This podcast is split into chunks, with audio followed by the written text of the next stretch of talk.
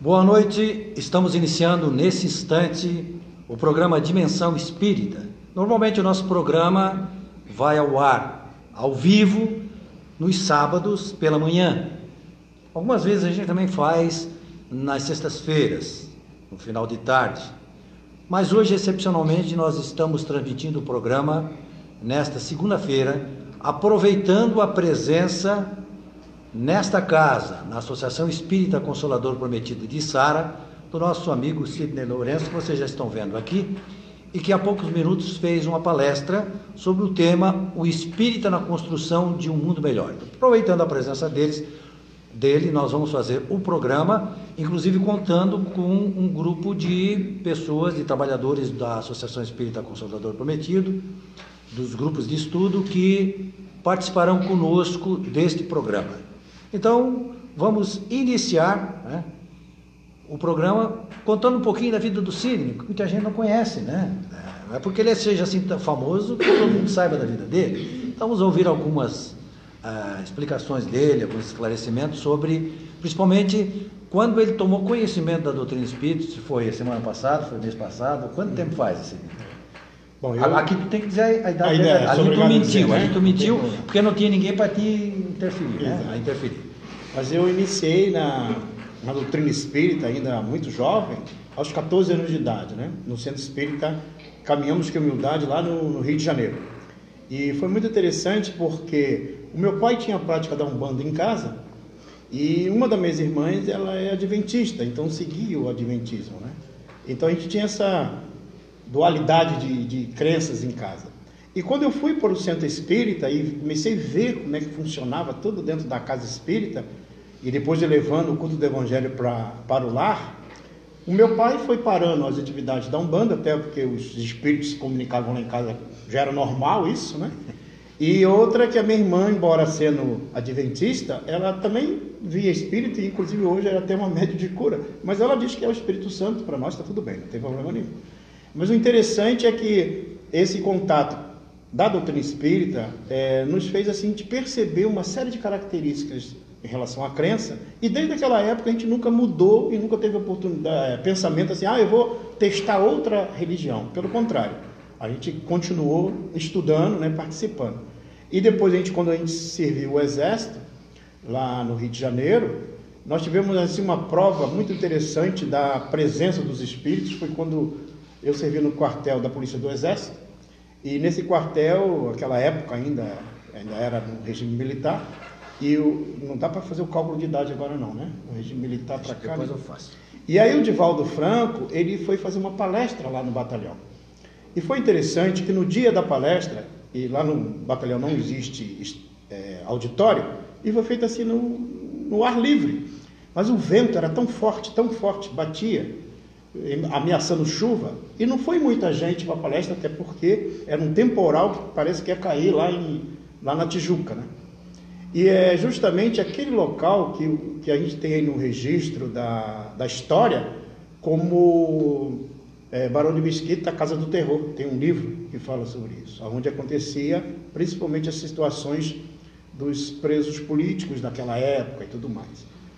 E é interessante que a gente sempre levava o espiritismo, principalmente quando a gente cuidava lá do, de alguns dentro da, da, do presídio lá, a gente sempre levava o espiritismo, pegava o evangelho, botava para todo, todo mundo, né? todo mundo lia o evangelho, perguntava, era muito interessante.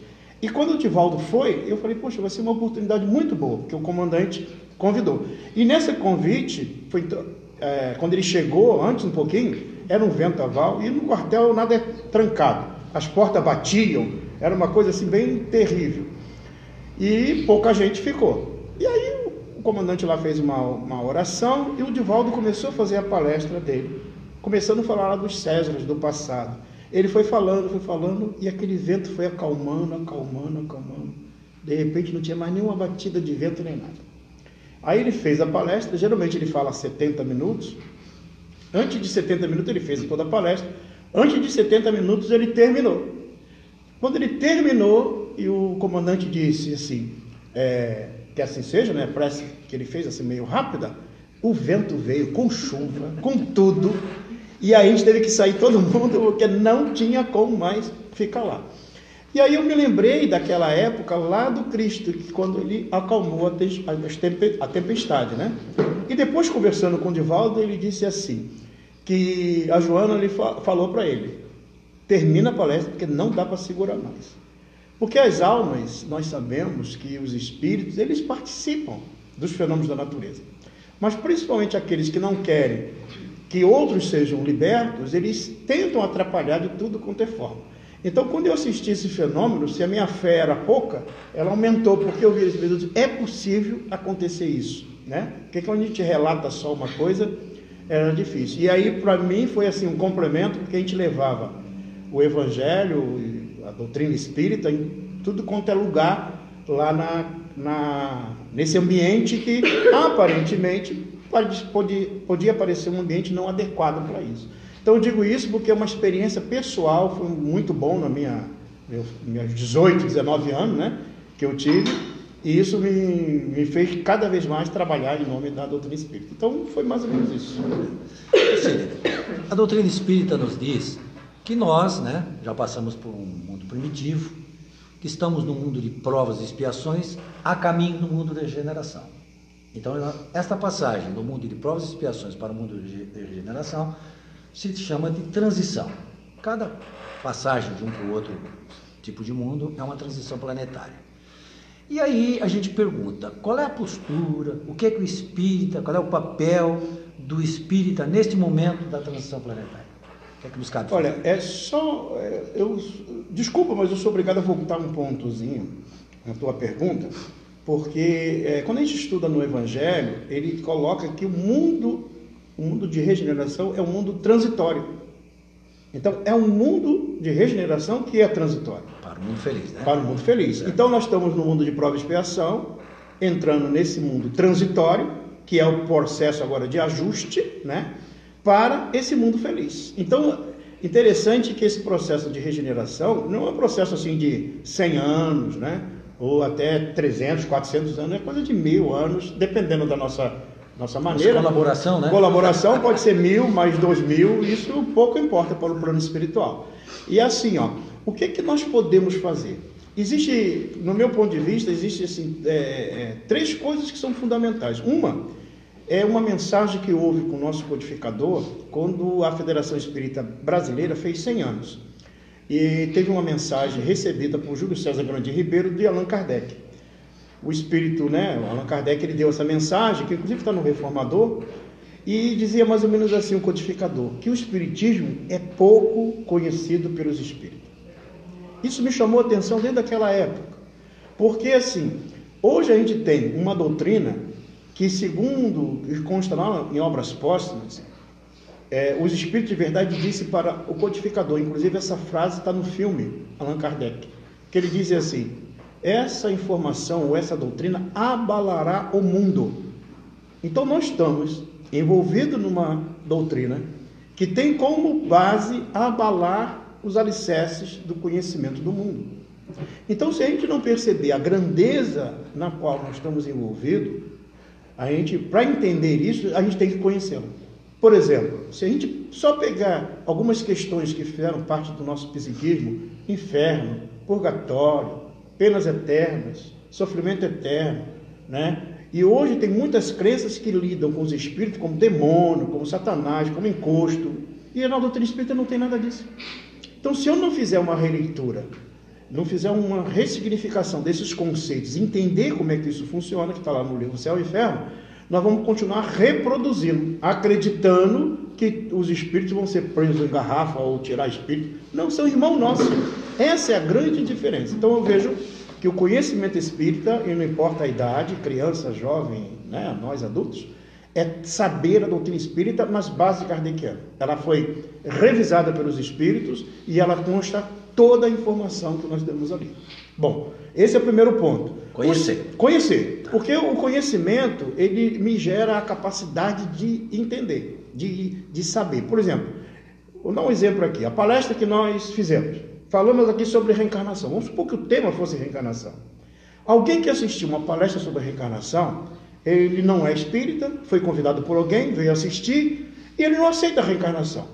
Então ele recebeu uma informação sobre a reencarnação. Isso não é conhecimento, é uma informação.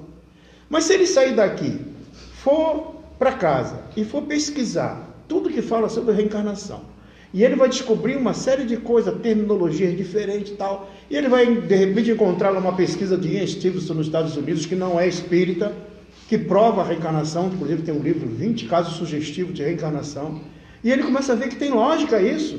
Aí o que, que ele fez? Ele recebeu uma informação e essa informação se transformou em conhecimento. E ao transformar em conhecimento, ele vai começar a fazer o quê? Poxa, já que eu vou continuar vivo, vai ter o um resultado das minhas outras reencarnações, eu começo a me preocupar com o futuro. Eu já começo a me preocupar com amanhã. Eu já sei que eu não vou virar fumacinha. Eu já sei que as minhas consequências vai ter uma consequência moral. E eu já vou começar a fazer o bem, já não vou começar a desejar mais o mal dos outros. Por quê? Porque todo mundo vai reencarnar e vai se reencontrar de novo. Então vejo que o conhecimento, uma informação, quando ela se transforma em conhecimento, ela gera a mudança de comportamento.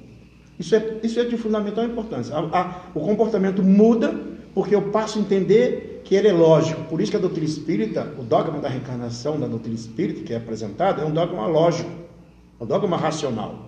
Não é um dogma que alguém fala e tem que aceitar sem discutir. Não, é lógico, é racional. Se a gente analisar, a gente vai verificar que isso é um mecanismo divino para a evolução do planeta e ajuste moral entre nós que estamos aqui na Terra. Então, ou seja, o conhecimento tem essa vertente. E o outro ponto é não achar que a doutrina espírita é para os outros. A doutrina espírita é para nós, em particular.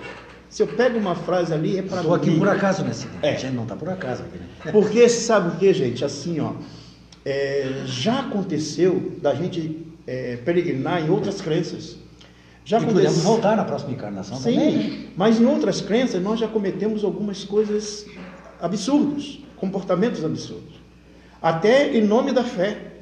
Então nós já participamos de algumas fileiras de comportamento na humanidade que houve um comprometimento muito grande. E hoje vem com a doutrina espírita, sem todos aqueles aparatos, para quê? Para a gente agora resgatar esse processo. E resgatar como? Em nós, não é no outro. Ontem a gente vendia a fé, vendia o perdão. Então, se pagasse, vai ser perdoado e ia para o céu. Se não pagou, vai para o inferno mesmo. Só que na doutrina espírita não tem isso. E quando eu começo a sair essas bengalas psicológicas, parece que eu estou sem base. E quanto na realidade, a doutrina espírita me dá essa fortaleza. Me apresenta como espírito imortal, como filho de Deus. Eu tenho capacidade de realização. Então eu começo a verificar que é- esses ensinamentos é para mim. Quando eu sei que é para mim, eu passo a agir. E aí as pessoas olham, poxa, aquele ali é espírita. Ou aquele ali é um cristão. Que o espírita e cristão é a mesma coisa. Então, para mim, esses dois pontos são fundamentais. Adquirir o conhecimento e entender que esse conhecimento é para nós. Mesmo que a gente às vezes usa a tribuna, mas o ouvido que está mais próximo da nossa boca é sempre o nosso, né? Que aí está ouvindo primeiro. Alguém quer fazer alguma pergunta aí? Nos faz um ser humano melhor. Né? Um ser humano melhor. Essa é a, a ponto básico. É a cristianização da humanidade através de quem? De próprios indivíduos. Deixa eu te perguntar, já que tu está falando em conhecimento, né, nós, deveríamos, nós somos ou deveríamos ser os cristãos mais bem informados, né, porque a doutrina espírita nos dá essa informação e esse conhecimento. É, seríamos nós mais responsáveis na, na construção de um mundo melhor do que outros adeptos de outras religiões? É, pela informação que nós temos, nós somos mais responsáveis, porque a quem muito foi dado, muito será pedido. Então, assim, quanto mais informação e entendimento eu tenho, eu, ao, ao ver um quadro, uma situação qualquer, seja social, eu tenho material para analisar aquela situação. Eu não posso agir como todo mundo age. Né? Eu olho e vejo algo a mais. Por exemplo, um quadro de suicídio que acontece na nossa sociedade, eu vejo a mais. Eu não vejo somente alguém que queria acabar com a vida porque não queria mais viver, porque não. Eu vejo ali um espírito que tem problemas espirituais, tem interferência de alguns espíritos, alguém que não, não aguentou o processo da sua própria realidade como espírito imortal, alguém que precisava ter uma ajuda e um esclarecimento sobre a vida após a morte. Então, ou seja, eu tenho mais informação para dar. Então, essas informações, ou melhor, essa percepção, é, quanto mais a gente divide, mais pessoas começam a entender. Então, por isso que o, o, o Erasto, no livro O Evangelho segundo o Espiritismo, ele fala assim, que o Espiritismo vem trazer a segunda palavra do alfabeto divino. A primeira foi o Cristo, o amor. E a segunda é a reencarnação. Então, essa visão da reencarnação, ela muda completamente a visão do túmulo. E isso resgata a criatura da, dessa realidade. Por isso que a gente tem essa responsabilidade. Inclusive, Humberto de Campos ele faz uma comparação em relação aos talentos, aquela parábola dos talentos, né? Que um recebeu cinco, o outro recebeu três e o outro recebeu um. Aí ele diz que um recebeu cinco, multiplicou e teve mais cinco. O que recebeu três, multiplicou e teve mais três. E o que recebeu um, pegou e guardou, escondeu, né? enterrou. E aí ele faz a comparação. O que recebeu cinco, ele vai dizendo quais os talentos intelectuais, é, é, morais, uma série de coisas, é, materiais que ele recebeu. E multiplicou. O terceiro também, ele diz assim, que o último recebeu o conhecimento espírita. Aí, ao receber o conhecimento espírita, ele falou assim, não, mas é muito precioso isso. Eu vou jogar por aí afora. Eu vou, é, não, passar para essas pessoas é. aí, iníquas, iniquidade, moralidade, todo mundo assim. E ele pegou e escondeu o conhecimento. Para que, que eu vou fazer? Vão contaminar, vão destruir o conhecimento espírita. E aí o que, que eu fez? Quando o Senhor veio, disse para ele: olha, você tinha um material para ajudar esses outros que receberam cinco, que poderiam melhorar mais ainda. Porque o conhecimento que tu recebeu, que era precioso, que era um talento só, tu poderia ter distribuído e ter ajudado mais. Agora, imagine, por exemplo, um homem, um ser, que tem o poder, tem o, o, recurso material na mão. Se ele entender que ele recebeu como se fosse um empréstimo divino para multiplicar quanti, a qualidade ou a melhoria de várias pessoas, ele entenderia que aquele recurso não está na mão dele só para ele. Então veja que esse conhecimento muda. Então, se não tiver esse conhecimento, ele, ele, ele deixa de existir. Então, por isso que a gente, quanto mais sabe, mais responsável nós somos. E quando chegar lá, não tem desculpa. Ah, não, eu não sabia saber. Você ouviu, você sabia que era para. Você devia ter perdoado, devia ter pensado diferente, mas a responsabilidade sempre é individual, né? Nunca é coletiva no sentido de o meu pai é, é culpado, minha mãe é culpada. Não, não. A culpa, ou melhor, não é culpa, é uma questão de conscientização né, do processo. Mais alguém? Ô Sidney, o Gilberto, ao abrir o programa, falou dessa transição que quem habita a Terra está passando, porque a gente acaba sempre dizendo que é a Terra que está passando por uma transição, quando na verdade são os homens, né? Sim, sim. Uh, o que tu fala para nós a respeito dessa efervescência que parece que o mal está dominando o bem, uhum. né? Essa efervescência do mal. Uh, o Haroldo Dutra fala da, das propagandas. O, o, mal sabe fazer muito mais muito bem propaganda do que o que faz é. o bem. Mas o que, que tu nos fala a respeito dessa efervescência do mal supostamente dominando o bem? Uhum. Veja bem, vocês aqui construíram esse salão aqui. Eu te garanto que na hora que vocês foram construir não foi assim estava uma bagunça, né? Um monte de cimento para lá, né? A parede não tinha reboco, não tinha nada. Hoje, para estar tá bonitinho assim, antes ela estava o quê? Um caos. Aparentemente estava um caos. Mas esse caos, ele tinha um motivo de estar tá acontecendo. Porque tinha o quê? O objetivo de construir isso aqui. Hoje está bonitinho. Quem chega aqui vê tudo bonitinho. Mas quem trabalhou aqui antes viu a sujeira que estava lá. É o que está acontecendo hoje na humanidade. Para arrumar, está botando as coisas no lugar. Quer ver um exemplo? Até pouco tempo, eh, com o advento da internet, isso mudou. Até pouco tempo vocês poderiam analisar, pode pegar isso na história, vocês vão ver os países, de uma forma geral, principalmente é, onde tinham os dirigentes, eles ficavam eternamente no poder. No Egito, em vários lugares, eternamente no poder. Ou seja, passava de pai para filho.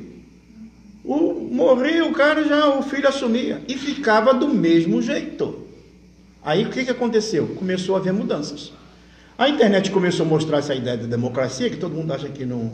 É assim que funciona. Vamos ter que aprender a usar. Aí o que acontece? Começaram a ver, não, nós podemos escolher nosso dirigente. Ainda tem alguns países que estão tá segurando.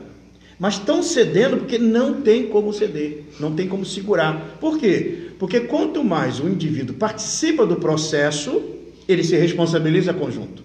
Quando um só manda, fica difícil. Por isso que essa troca é saudável, é crescimento.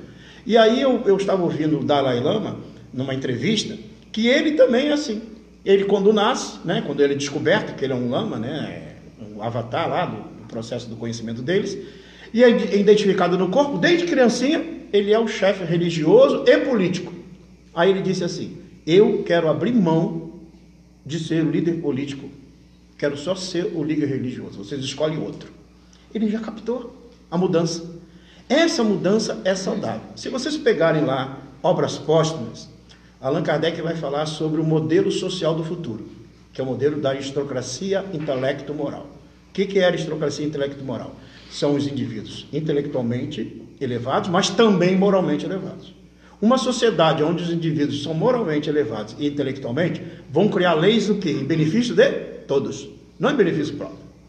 Eles vão procurar fazer de tudo em benefício do próximo. Então, esses modelos que nós estamos vivendo, né, dizer, se Cristo estivesse hoje aqui, ele seria então o chefe nessa concepção. teria, teria essa Moral característica. e É. Só que como o processo ele é coletivo, enquanto nós não atingirmos determinado grau de harmonização planetária, nós vamos ainda estar nesse balanço. Tanto é que essa, ah, você vê, antigamente na Primeira Guerra, as- a Primeira Guerra principalmente e na Segunda Guerra, nós começamos a criar modelos de reestruturação social. A ONU, por exemplo, que hoje, mesmo com toda a dificuldade dela, os casquetes azuis, eles visam justamente isso, evitar uma terceira guerra. Isso é saudável. Ah, mas não está tão bom. Não, é. Por exemplo, aqui na nossa sociedade, aqui na nossa cidade, tem os conselhos da criança e do adolescente, tem o conselho do idoso, tem o conselho da educação.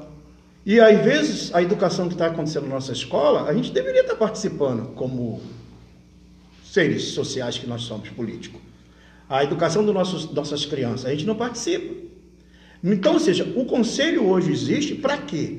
Para justamente aquele grupo começar a discutir e melhorando a situação. Isso, gente, é avanço, que antigamente um rei determinava tudo. Já não tem mais esse espaço. Só que esse conhecimento precisa. E a internet, a gente ajudou bastante a fazer isso. Porque aí todo mundo começou a ver Alguns países ainda muito belicosos, a tirada dos seus dirigentes ainda está sendo muito agressivo, como um que foi empalado, aquela coisa toda, né? Mas outros estão cedendo, outros estão ainda jogando o povo. O que está acontecendo agora ali, né, de, de os, os- como é que é, os, o guarda-chuva lá, o, que estão utilizando para mudar o, a China, né, lá, e eles estão tentando mudar aquela estrutura, mas estão ali resistindo. E veja, não é resistir simplesmente, é mostrar que tem um objetivo. Agora, lógico, pela essa arrumação, vai ter bolsões ainda de violência, de, de desequilíbrio, até um dia a gente entender que não precisa por esse caminho, entendeu? Então, por isso que a, tra- a transição planetária, ela começa pelos indivíduos. E como é que isso vai se concretizar? É à medida que nós vamos consolidando. Quando chega num de- determinado patamar, a gente avança. Por exemplo, nós chegamos num patamar em que as almas que estavam próximas à crosta terrestre, ligados aos umbrais, que ainda estavam muito comprometidas com o mal, elas precisaram reencarnar.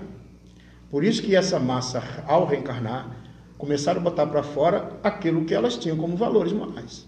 Violência, agressividade. Nesse misto, nessa mistura entre os dois gerações que, que vem e a que está indo, eh, vai haver uma modificação. Está lá no, cap- no último capítulo da Gênesis. A nova geração fará uma modificação na humanidade. Por isso que a transformação ela é lenta, gradual, mas ela é programática. Ela não está assim largada à toa. A gente, para nós, aparentemente está uma bagunça. Mas só que a gente tem que entender o seguinte: a gente vai aprender uns com os outros. Ah, mas o Cristo vai vir os bons. Não, não. Nós vamos ter que aprender um com os outros. Não tem outra maneira. Por mais que a gente ache que não. Né? Tudo tem o seu tempo. Tudo tem seu tempo. Ah, ele ali parece que é frio. Ô, Cid, pelo teu conhecimento, é, o espírita, quando ele reencarnar, há possibilidade dele reencarnar em uma outra religião? Bom, existe uma mensagem no livro é, psicografado pelo Chico, é uma mensagem de Carlos Lomba, que ele fala espírita pela segunda vez. Então nós somos espíritas ainda pela primeira vez. Ainda tem poucos, pouquíssimos que estão na Terra, são espíritas pela segunda vez. Ou seja, são aqueles que já foram espírita e estão reencarnando já com o psiquismo do conhecimento espírita. Então, ou seja, se o Espiritismo tem 160 anos, nós estamos ainda engateando no processo do conhecimento. Então, o que, que acontece? Como a gente ainda está ainda a, a, na, nas primeiras eh, contato com a doutrina espírita, mas o, aquele atavismo psicológico das crenças, gente, é, é mais de mil anos, mais de quase dois mil anos de uma crença dogmática. desde que foi criado o papado, aquela estrutura toda. Isso vem nos alimentando na educação da nossa família, de todo mundo. Houve a ruptura ali a partir de Lutero, mas que vocês podem perceber que a ruptura de Lutero em 1517, ela ficou mais ou menos parecida. A única coisa que mudou, né? Só que saiu de um ponto para outro. E hoje, então, as igrejas eletrônicas têm uma força muito grande, mas continua ainda no mesmo viés, na mesma estrutura. Né? Então, esse processo é, um processo é atávico psicológico, ou seja, há uma tendência natural de eu reproduzir comportamento. Tá? Então, assim, nas próximas reencarnações, aqueles que já tiverem uma noção do Espiritismo vão chegar nessas crenças, pode até chegar nessas crenças, mas já vai dar um tom diferente a elas. Né?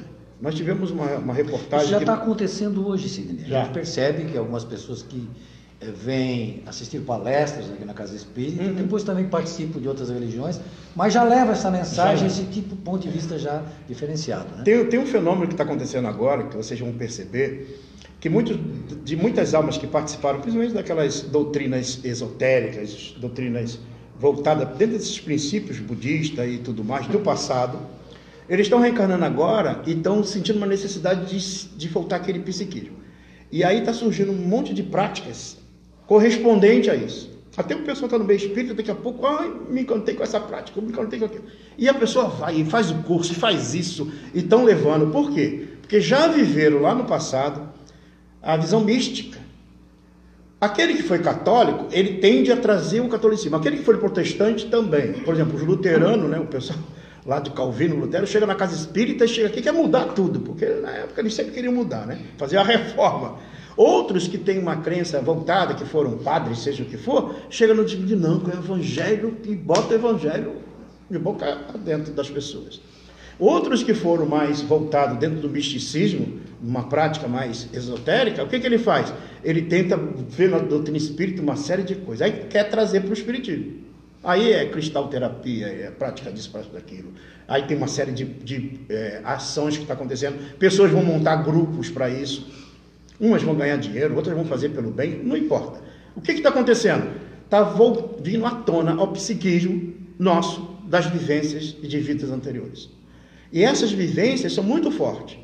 Quando eu começo a ter o meu psiquismo mudado com a informação espírita, a tendência se eu penetro nesse conhecimento, a tendência é quando eu reencarnar de novo, eu já vou buscar essa linha de conhecimento. Então, se eu não. Agora, se eu estou aqui somente tal e não me penetro, aí eu vou voltar ainda para outra religião, porque vai me encantar.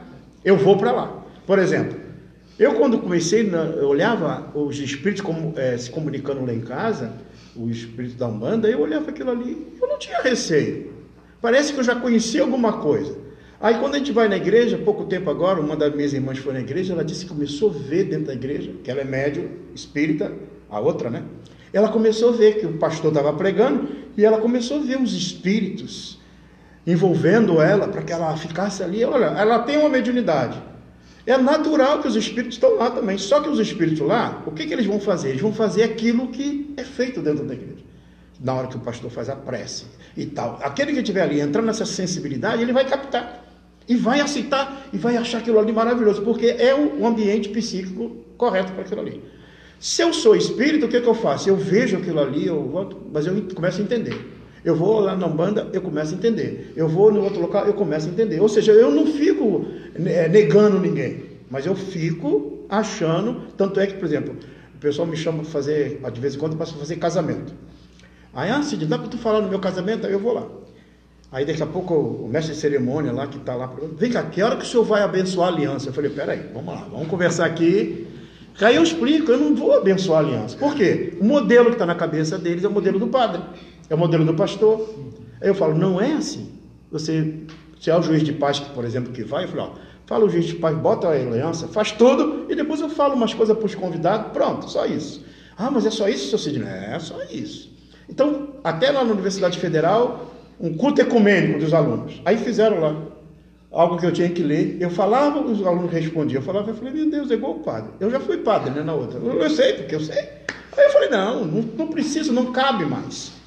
Então veja, aí você no meio, você diz como funciona. E diz, ó, é assim que vai funcionar. Por quê? Porque o psiquismo já é outro. E as pessoas olham aquilo ali e já te vê diferente. Agora, logicamente, que ainda vai ter algumas dificuldades. O livro é, do Manuel Firmino de Miranda, ele fala um pouco disso. Que fala, eu não recordo o número, o nome do livro agora, mas eu vou depois lembrar esse nome, que ele fala justamente dessa, dessa espíritos que estão reencarnando de novo e já estão em contato com o espiritismo, de outras crenças e já estão tendo contato e estão começando a modificar, né? Entre os dois mundos, lembrei, entre os dois mundos, de Manuel Filomeno de Miranda. Então ele vai falando justamente desse modelo dessas almas que estão reencarnando já com um certo compromisso de mudar essa situação. Aí quando nós estivermos na terceira, na quarta geração de espíritas, aí ele vai se consolidar na humanidade como um todo. Aí vai ser mais amplo. Né? Por isso que a gente não se preocupa não que isso vai acontecer. É, foi feita uma pergunta, né? Kardec fez uma pergunta aos espíritos se todos virarão espírita no Isso. mundo e se há necessidade disso. Eles responderam? É. É, na questão 798 do livro dos Espíritos, ele pergunta: o Espiritismo se torna uma crença comum? E aí os Espíritos respondem: sim, e marcará uma nova era na história da humanidade. O Espiritismo, como ciência, como filosofia, como religião, não todo mundo ser espírita. Essa é a diferença. Então todo mundo, ah, o católico, inclusive tem uma- um livro, é, Espiritismo em Páginas Simples, do codificador, ele diz assim: o católico vai continuar sendo católico. Só que quando ele começar a estudar o Espiritismo, ele vai dizer: ah, não tem ressurreição da carne no último dia? Não, não, é reencarnação. Ah, então tá, aí vai mudar aquele ponto. Então cada, cada um dentro da sua crença vai continuar. Então ninguém vai deixar de ter sua crença. É que a crença vai ficar muito mais clara para cada um. Até porque o livro, né? é, e depois o filme Nosso Lar mostra que lá é- as pessoas se reúnem dentro das suas religiões, Dentro das suas no religiões. mundo espiritual. No mundo né? Só, que, só que são espíritos. Aí começa a identificar. E a ficha vai caindo devagarinho. Não há violência no plano espiritual. Aí depois ele descobre: peraí, mas eu era católico, disse que não ia ressu- ressuscitar. Tem padres que chegam lá e ficam, eu prometi o, né, o reino do céu para todo Cadê o meu reino? Já que eu prometi para todo mundo. E chega lá e se decepciona. Então tem uns que se decepcionam, tem outros que já entendem, tem outros que são acolhidos mais lentamente, mas esse conhecimento ele vai se tornar comum em algum tempo. Mas ninguém vai mudar a religião, nem todo mundo, ah, todo mundo vai ser espírita, não. Vão continuar acreditando no que eles acreditam com a visão da doutrina espírita, porque ela vai fazer parte do conhecimento da ciência humana. Já tem uma base, né? É o que o Papa fez agora. O que o Papa disse? Ele diz que não, não, não- Adão e Eva não é bem assim. Ele já começou a dizer que Adão e Eva não é bem assim, que não foi criado em sete, em sete dias o mundo, são sete períodos, está aí a geologia, a antropologia, a ciência, provando que é assim. Então, a mudança é o avanço da ciência. Está lá no primeiro capítulo, gente, do, Não existe do mais o Evangelho. inferno, que é um estado da Da alma, alma, já exato. foi reconhecido. Né? No primeiro capítulo do Evangelho, que fala ali da aliança da ciência com a religião, vai ser de suma importância. E o Espiritismo é o- a ligação. A religião, que a gente tem aí um grande número, o Espiritismo vai ser essa aliança para a religião. Então, para a ciência. Então tem a religião e tem a ciência. Parece que são antagonistas. Mas o Espiritismo vai fazer esse contraponto, vai ser a ponte entre os dois. Perguntas? Ô povo, me ajudem. Hã? Todo programa tem que ficar pensando pergunta, pensando pergunta. Vai, Jana. Boa noite, Eu quero te perguntar o seguinte: é verdade que essas- esses espíritos que estão reencarnando hoje, eles já não são, não têm mais a perversidade, eles já não são mais espíritos perversos, para que haja essa grande mudança? Esse, porque há um tempo atrás a perversidade era, né? Eu estou assistindo até uma, uma série Maria Madalena. Então os espíritos, eh, que as pessoas eram perversas, é bem na época de Jesus ali.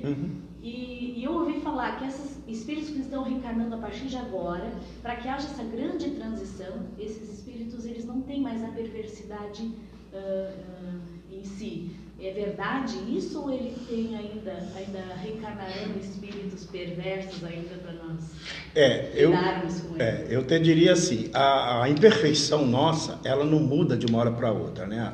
O nosso estado de, de imperfeição. Inclusive lá na, inclusive está isso lá no, na Gênesis e também no Obras Postas, mostrando o seguinte: muitas vezes as almas, nós estamos aqui na Terra equivocados. Estamos tendo atitudes, mas essa atitude é uma é uma atitude equivocada. em relação à vida após a morte, em relação a, a direitos, a deveres, né? a respeitar o direito do outro. Aí quando eu chego no desencarno, quando eu chego no plano espiritual, eu fico, puxa, não era isso, entendi errado. Aí vai voltar de novo. Então veja, muitas das vezes essas almas elas estão tendo contato com a civilização, com alguns que já têm outros valores, com as leis, com as leis que estão sendo criadas pelos homens, né, por nós, e essas leis estão tentando cada vez mais se aproximar das leis divinas. E aí quando ele verifica, e chega lá e verifica o erro que cometeu, o engano, ao voltar, ele vai voltar já com uma outra postura. Então assim, a grande massa ainda ligada à Terra vão ter essas características. Por isso que quando fala assim, ah, que planeta chupão, ainda não está começando a fazer o joio do trigo, não. Tá o trigo junto com o joio, está nascendo junto. Ele vai ser no momento exato, só que tem um detalhe. É, na época, lá no passado, quando a gente estava iniciando ainda a civilização, né? É, houve uma enxertia, como diz o, o, o, nosso Emmanuel, houve uma, é como se fosse assim, uma revitalização no processo nosso para impulsionar o, o progresso. Ele fala dessa vinda dos capelinos, dos espíritos que vieram de cabra ou capela. Lá no período da civilização egípcia, hebreia, indo-europeia, lá na, na Índia milenária, lá no passado. Então esses espíritos vieram e eles deram um enxerto revitalizador. Por exemplo, se hoje nós temos alguma coisa da ciência, graças ao povo que reencarnou no Egito. Se hoje nós temos uma crença num Deus único, graças ao povo hebreu, que eram religiosos lá em capela, reencarnaram e deram uma impulsão. Se hoje nós temos essa, essa facilidade da fraternidade, graças ao povo indo-europeia. Se vocês pegarem a história e vão ver, esse, esse grupo deu origem aos povos eslavos, aos fenícios, aquelas grandes embarcações, que depois das grandes embarcações, um deles reencarnou, que foi o Henrique de Sagres, reencarnou no Brasil, eh, reencarnou melhor em Portugal e fez a descoberta das Américas. Mas se você voltar na história, lá nos fenícios já estava esse, esse processo. Então esses povos, eles foram sendo alimentados para evoluir. Então, assim, em cada época da humanidade vem espíritos com algumas características e começam a auxiliar o processo. Junto com quem? Com essa massa de espíritos que estão ali. No livro Transição Planetária do Divaldo, ele fala dos espíritos de Alcione, que estão reencarnando agora. Qual é a diferença básica? Eu acho que até eu vou até estender um pouquinho só para vocês entenderem uma coisa muito, muito séria nesse ponto, nesse ponto. Que ele diz assim, ó, esses espíritos de Alcione estão vindo e eles não têm compromisso com ninguém da Terra. Por exemplo, aquela historinha que eu contei ali do vizinho, né? Que a gente reencarna, o vizinho reencarna. Veja, eu tenho uma mágoa do passado, um ódio de alguém. Quando reencarnam na mesma família, um adivinha o outro. E é como se muitas vezes os pais não conseguem, porque agride os filhos, tem situações diversas, muita coisa acontece. Por quê? Porque ele, ele vê ali um inimigo do passado. Só que o espírito do auxílio não tem nada a ver com ninguém. São almas que estão aqui é, por vontade do Cristo para fazer que aconteça. E não precisa querer ficar identificando, ah, onde que estão reencarnados? É cristal, é isso? Hum, isso aí é. é não, não, tenta fazer isso aí que vai, vai começar a achar coisa onde não existe. Vai até achar, ah, deve ser meu filho, meu filho deve ser um desses. Né? Não, não é. Não é, não é. Mas o que, que acontece? Olha só, quando um espírito desse reencarna numa família, onde não tem ódio do pai, não tem ódio da mãe, não tem ódio de ninguém, já de vidas passadas gerada, ele não tem vínculo psíquico nenhum de maldade, de, de desequilíbrio. Maldade não digo, mas de desequilíbrio. Aí o que, ele faz? Ele reencarna, ele vai começando a qualificar a estrutura orgânica.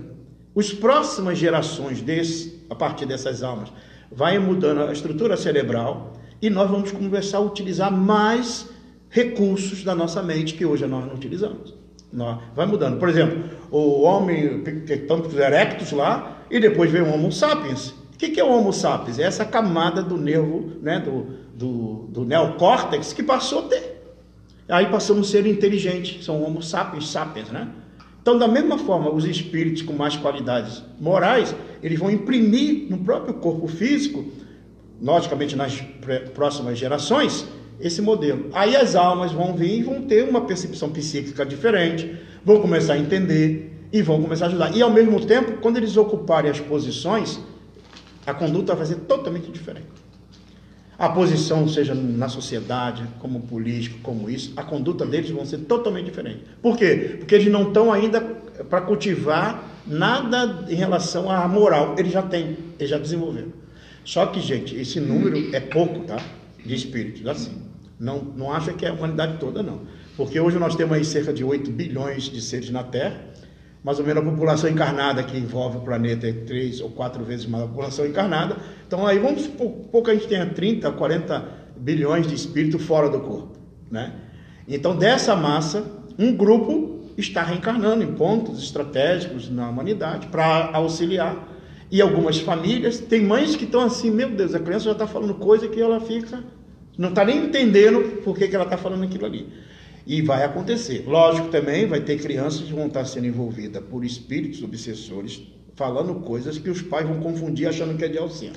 Então, cuidado, para não ficar Daqui a pouco ele fala assim para você: Mãe, eu no meu planeta não tinha nada disso. Ah, ele é de auxílio. Pronto. Já vai. E nem é. É o cuidado. É o primitivo, exatamente. Então, por isso que a gente tem que, tem que ter assim, uma visão. O que, que, que isso é importante? Gente, é, não está abandonado o processo de transformação. Cristo, o tempo todo, se vocês pegarem o caminho da luz, em todas as situações do planeta, todas, todas, sem exceção, pode olhar, todas elas Inclusive as, as que a gente aparentemente via coisa negativa. Todas elas têm a intervenção do plano espiritual. O Emmanuel fez questão de descrever isso. Cada época tem. É um espírito que reencarna, é um Francisco de Assis, é uma Joana d'Arc, é alguém tentando fazer que a humanidade vá um, um caminho ou vai para outro caminho, entendeu? Então veja, essas transformações estão sempre acontecendo. Vai aumentar o número de almas. Imagine, é, eu costumo dar esse exemplo que é, é bom. O Chico, se você for lá no, no, na casinha do Chico, que hoje virou um museu, eu, certa feita eu fui, com, foi até com um grupo daqui de Criciúma, e a gente estava. Eu estava lá, né? E a gente estava ali na porta, aí o pessoal falou, não, porque tinha ônibus aqui do Chico, é, mais de 500 ônibus e tal, lotava. Eu fiquei ali parado olhando, eu falei, meu Deus. E o povo não saía. Imagina o povo na frente da tua casa durante uma semana. Imagina o, o povo te pedindo ajuda. Imagine o povo na frente da tua casa durante um mês. Imagine o povo na frente da tua casa te pedindo ajuda durante um ano. Imagine isso durante 40 anos. Agora imagine esse povo durante 60 anos. Era o que acontecia com o Chico. Agora imagine uma coisa. O dia que tiver um Chico em cada esquina, o que, que vai acontecer conosco? Eu não quero nem saber o que vai acontecer com o Chico, tá? Os Chicos, as Madre Teresa de Calcutá, né? As Irmãs Dulce. O que, que vai acontecer conosco? O que vocês acham? Quando eu vejo que um Chico ali tá. A gente passa ali, vê alguém caído na rua, e a gente fala, ah, meu Deus, que coisa, que Jesus te abençoe. E a gente vai para nossa casa dormir quentinho, né? Mas Madre Teresa de Calcutá vai lá e recolhe ele para O Chico recolhe. Tem para entender? E o que, que vai acontecer conosco quando tiver um Chico reencarnando? A vergonha vai bater. Vai bater. e aí nós vamos entender o seguinte: por que, que eu não fiz até agora? Percebe? Quer ver um exemplo forte? A gente fecha nossas casas espíritas, os templos são fechados. E as pessoas estão onde? Dormindo na rua. Então a gente organiza tudo, mas a gente não, não pensa que aquele que está ali, ele vai amanhã desencarnar, vai estar tá na psicosfera da cidade. O que, o que, que vai acontecer uma pessoa que não recebeu ajuda, foi maltratada, é, o que, que ela vai imaginar? Sai do corpo, o que, que ela vai fazer? Ela vai gostar do povo daquela Não, cidade? Vai ficar com raiva de todo mundo. E aí vai fazer o quê? Pega um. Vai se vingar. Exatamente. Pega um desequilibrado, pega um desequilibrado, ele vai fazer o quê? Aumentar. É, rouba mesmo, mata mesmo. E ele vai fazer porque ele tem raiva da sociedade.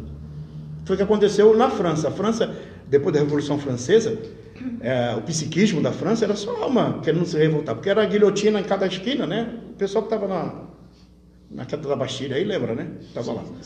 Então matava. Não te lembra, oficina? Sim, a gente estava lá. E aí mata. Aí, olha só, quando o é, Ismael, que é o mentor espiritual do Brasil, chegou para São Luís, que é o mentor espiritual da França, e disse assim: O nosso Senhor Jesus Cristo mandou te avisar que o, o Consolador Prometido vai para o Brasil. Não, não faz isso. Deixa aqui na França. A França não tem. Porque a poluição psíquica dos espíritos desencarnados ali na morte, que tinha raiva de um, botava a guilhotina. Era uma guilhotina, gente, em cada esquina. Volta na O próprio história. Guilhotin, que inventou a guilhotina, foi Foi guilhotinado. guilhotinado. Então, Então, vocês pegar a história, ver a, história de Napoleão, ver a história desse período do Danton, Robespierre, essa coisa, você fica assim, meu Deus, que coisa horrível. Aí o que que o, o que que o, o- o Ismael fez? Falou assim, então tem que ir. Nosso Senhor falou que tem que ir. Aí o São Luís falou assim, então tá bom, eu concordo que vá. Agora eu vou o seguinte, eu preciso de uma ajudinha de você. Qual ajuda? Não, eu preciso que essa turma aqui reencarne no Brasil. 2 milhões de franceses reencarnados no Brasil. Gente, para para pensar. Os quando fran- teve a, a Proclamação da República com a Independência, Isso. que eles cantaram a Marselhesa. Marceleza, pra- sim, pra- claro. pra- Pode notar, pode notar. Estavam aqui. E assim, ó, é, olha que coisa interessante. Eles vieram para cá. Se você voltar na história e pegar, eles eram políticos. Eles inventavam corrupção, maldade, tudo. Eles reencarnaram aqui. Tu acha que essas almas são o quê? Capazes de quê? De fazer o quê? Eles já fazem aquilo que eles faziam antes. Só que há diferença. Lá na época da França, a guilhotina tirava a vida de quem eu não gostava. Hoje tem a lei, a lei. O, o- é, o homem tem que aprender a, a- a respeitar a lei, que é um resultado. Ah, os deputados não fazem a lei. Tudo bem, mas a gente elege eles lá. É para fazer. Eu só vou botar um gentinho um pouquinho melhor lá que vai ter lei legal. A gente escolhe errado, aí é o resultado nosso ainda. Mas as leis que vão sendo criadas é para quê? Para coibir os deslizes morais. Então, essa é a tendência do futuro. Mesmo que tem uns que fazem umas besteiras, tem uns que faz, tem um grupo aí que solta todo mundo. Não, não vamos nem é, criticar. Mas é o modelo nosso ainda. Significa dizer o seguinte: não mato mais. Eu não, não faço mais guilhotina. Percebeu? É uma mudança. Parece errado, mas assim, eu já não estou levando milhares à morte simplesmente porque eu não gosto. A lei está ali. Ah, mas é só 30 anos? Ele agora vai ficar livre, matou? É a lei. Que antigamente era dente por dente, olho por olho. Então isso é mudança. A gente pode não ver isso como mudança, mas isso é mudança. E essa mudança vai depurando, depurando, depurando, até que as almas comecem a entender que elas vão é, viver praticamente as leis divinas. Mas isso demora um pouco. Por isso que a regeneração pode levar mil anos, dois mil anos, até que a gente entenda e a ficha cai. Ô, Sidney, aquela história que a gente vê no cinema, isso aí é uma maravilha, né? Porque eles inventam cada coisa. De que vai haver um cataclisma, de que vai haver um terremoto, de que vai morrer um monte de gente. Uhum. Isso vai existir na, na, na mudança? Bom, na agora, por exemplo- De onde é que vem essa história? Agora, por exemplo, está acontecendo lá nos Estados Unidos, né? O, o furacão lá está acontecendo. Ou seja, esse fenômeno da natureza. Isso vai acontecendo em cada já, parte. já sempre aconteceu. Faz parte. O Divaldo disse, perguntaram uma vez para o Divaldo, e o Divaldo falou assim: Eu já ouvi falar que o mundo ia acabar umas dez vezes, e ainda não acabou. Então é essa a visão apocalíptica, gente. É uma visão aterradora. E o espírita não pode ter essa visão. Por que, que não pode? Porque ele sabe que isso não. E até mesmo se o mundo acabar, o que, que vai acontecer com a gente? Vou continuar vivo.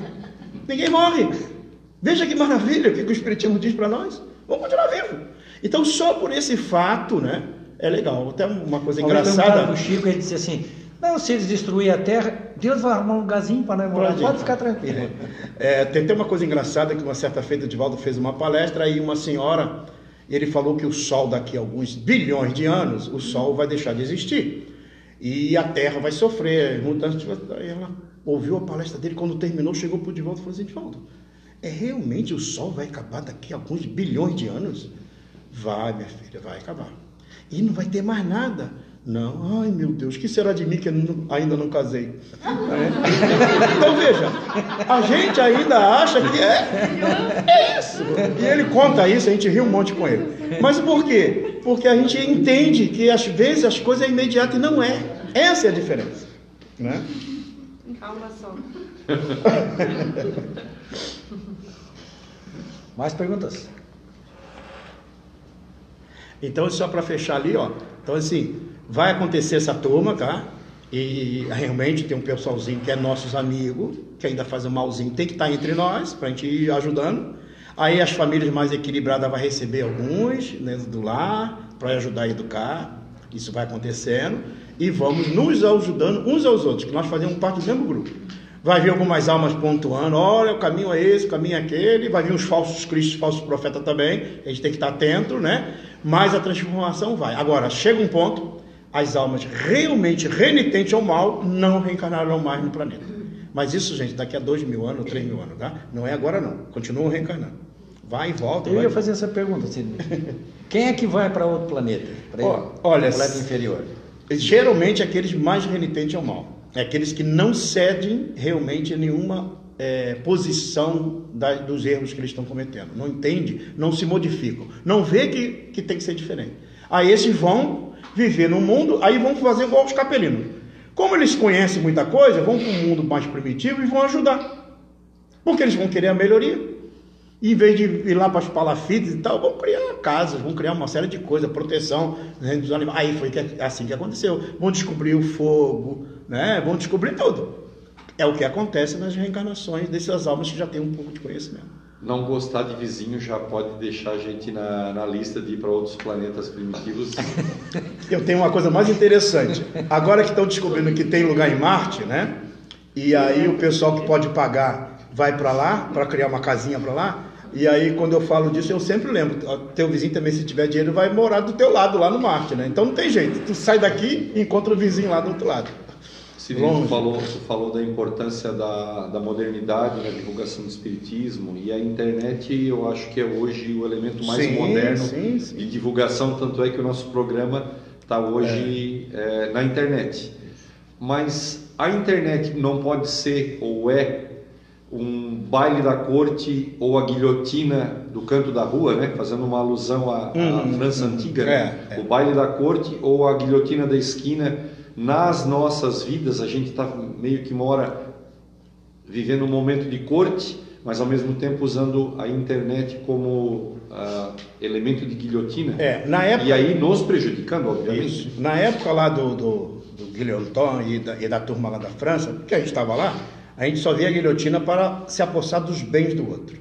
Hoje eu posso entrar na internet e posso encontrar tudo isso da guilhotina, das coisas negativas, e posso também ter o, o- a aparência do Vale da Corte, mas eu posso ir lá na Biblioteca de Alexandria, que está dentro da internet, e estudar. Eu posso visitar o Museu do Louvre e aprender muita coisa. Eu posso ir entrar em sites aonde eu posso me engrandecer. Hoje eu posso fazer um curso em Harvard à distância. Ou seja, é escolha. Essa escolha ela é saudável. Então aí que está o aprendizado, de você saber escolher. Enquanto lá na época da, da guilhotina, eu não tinha escolha. Ou o rei era morto, e dentro de um processo de, de ajuste de alguns políticos, ah, vamos matar o rei porque resolve o problema. Resolveu não. Depois eles mesmos foram mortos também. Então assim, hoje não tem mais isso. E outro detalhe, quando o conhecimento ele se torna, voltando àquela ideia, quando a informação se torna comum, a gente aprofunda conhecimento. Aprofundou conhecimento, o que acontece? Modificação do comportamento. Então essa é uma tendência natural. Só que aí, o que, que a gente a está acontecendo conosco? A gente não está sabendo usar. O dia que a gente aprender a usar, a gente vai usar isso com mais qualidade. Por exemplo, eu escolhi não postar nada negativo no meu Face. Eu escolhi isso. Por quê? Porque eu sei que tem muita coisa para botar. E às vezes até vontade de botar alguma. Mas eu falo, não, não vou botar. Eu escolho sempre uma frase, eu escolho sempre uma coisa boa. E aí as pessoas, quando, ah, esse dinheiro era bom, era isso que eu precisava ler. Eu falei, que bom, pelo menos uma pessoa. Agora, se eu postar mal de um, mal do outro, não sei o quê, o que, que eu estou disseminando? Raiva, ódio, rancor. E não estou resolvendo o problema. Se eu tivesse participando da, de, uma, de um movimento aqui na cidade, para mudar um, sei lá, o hospital aqui precisa de ajuda, e eu estivesse fazendo efetivamente, e postar lá, tá aqui o que eu estou fazendo, é diferente. Agora, eu não só falo, só falo, só falo, eu xingo todo mundo, e não é problema de ninguém. Então, já que isso tá, aí eu entro nessa sintonia, depois fico com dor de cabeça, dor de estômago, dor disso, dor daquilo. Aí os obsessores já me ligam, ó, pobrica, pobrica, pobrica. Aí eu vou lá, pobrica, e fico o dia inteiro lá, ó, só com a mãozinha, né? E eu vou perdendo minha qualidade moral, porque eu vou cedendo a essa, essa alienação que hoje é da internet. Agora, eu posso também entrar e postar coisa boa. Vou postar. Quando alguém pega aquilo ali e fala assim, puxa, que coisa boa que o Sidney postou, que coisa boa que o Gilberto postou, vem uma energia positiva para cada um. Agora, quando posta uma coisa negativa, vem energia negativa também. Então é uma escolha. O dia que a gente escolher o melhor, né, vai ter o melhor. Sim, nós estamos olhando o horário, né? Nós temos um compromisso contigo, inclusive, vai voltar hoje para Florianópolis. A gente não gostaria de ficar conversando contigo aqui, né, pessoal, a noite inteira, porque é espetacular, né? Pessoa que conhece tem a vivência no dia a dia do Espiritismo. Então nós estamos com o final do programa, temos aí mais dois, três minutos. Gostaríamos que você fizesse então a conclusão final desta importante missão que é dada ao Espírito, que é uma missão, né? De você contribuir nessa hora importante. É. É, eu vejo assim, Gilberto, o- nós espíritas, é, a gente não pode sentir que é o povo escolhido, Não. nem o privilegiado. Nós estamos por necessidade. Exatamente. É uma consequência de erros e hoje nós temos a doutrina que está tentando ti- tirar de nós as- os vínculos e, e os miasmas de comportamentos passados. Então, assim, quando eu pego essa doutrina e vejo a grandeza que ela tem, eu devo tentar fazer aquilo que o Emmanuel disse, é, fazer de tudo para divulgar melhor para as pessoas, fazer o melhor, o melhor que puder, mesmo que, que seja assim uma coisa pouca, melhor. Eu me recordo que quando o Divaldo fez é, uma entrevista, estava até ele, o Raul, o livro está na internet, e aí fizeram uma pergunta semelhante para o Divaldo, ele disse assim, é, o que ele fez foi muito pouco. Divaldo, foi muito pouco. Porque ele, diz assim, eu poderia estar falando, eu, seria muito bom se eu falasse uma língua e pudesse pregar o Espiritismo em outra língua. Eu não, eu não, eu não tenho essa, essa capacidade. Então ele estava falando assim, das limitações dele, mesmo que ele fez esse trabalho que a gente vê que é gigantesco, mas a limitação dele. Mas os nós, os jovens, as pessoas que estão vindo, aprenda uma língua.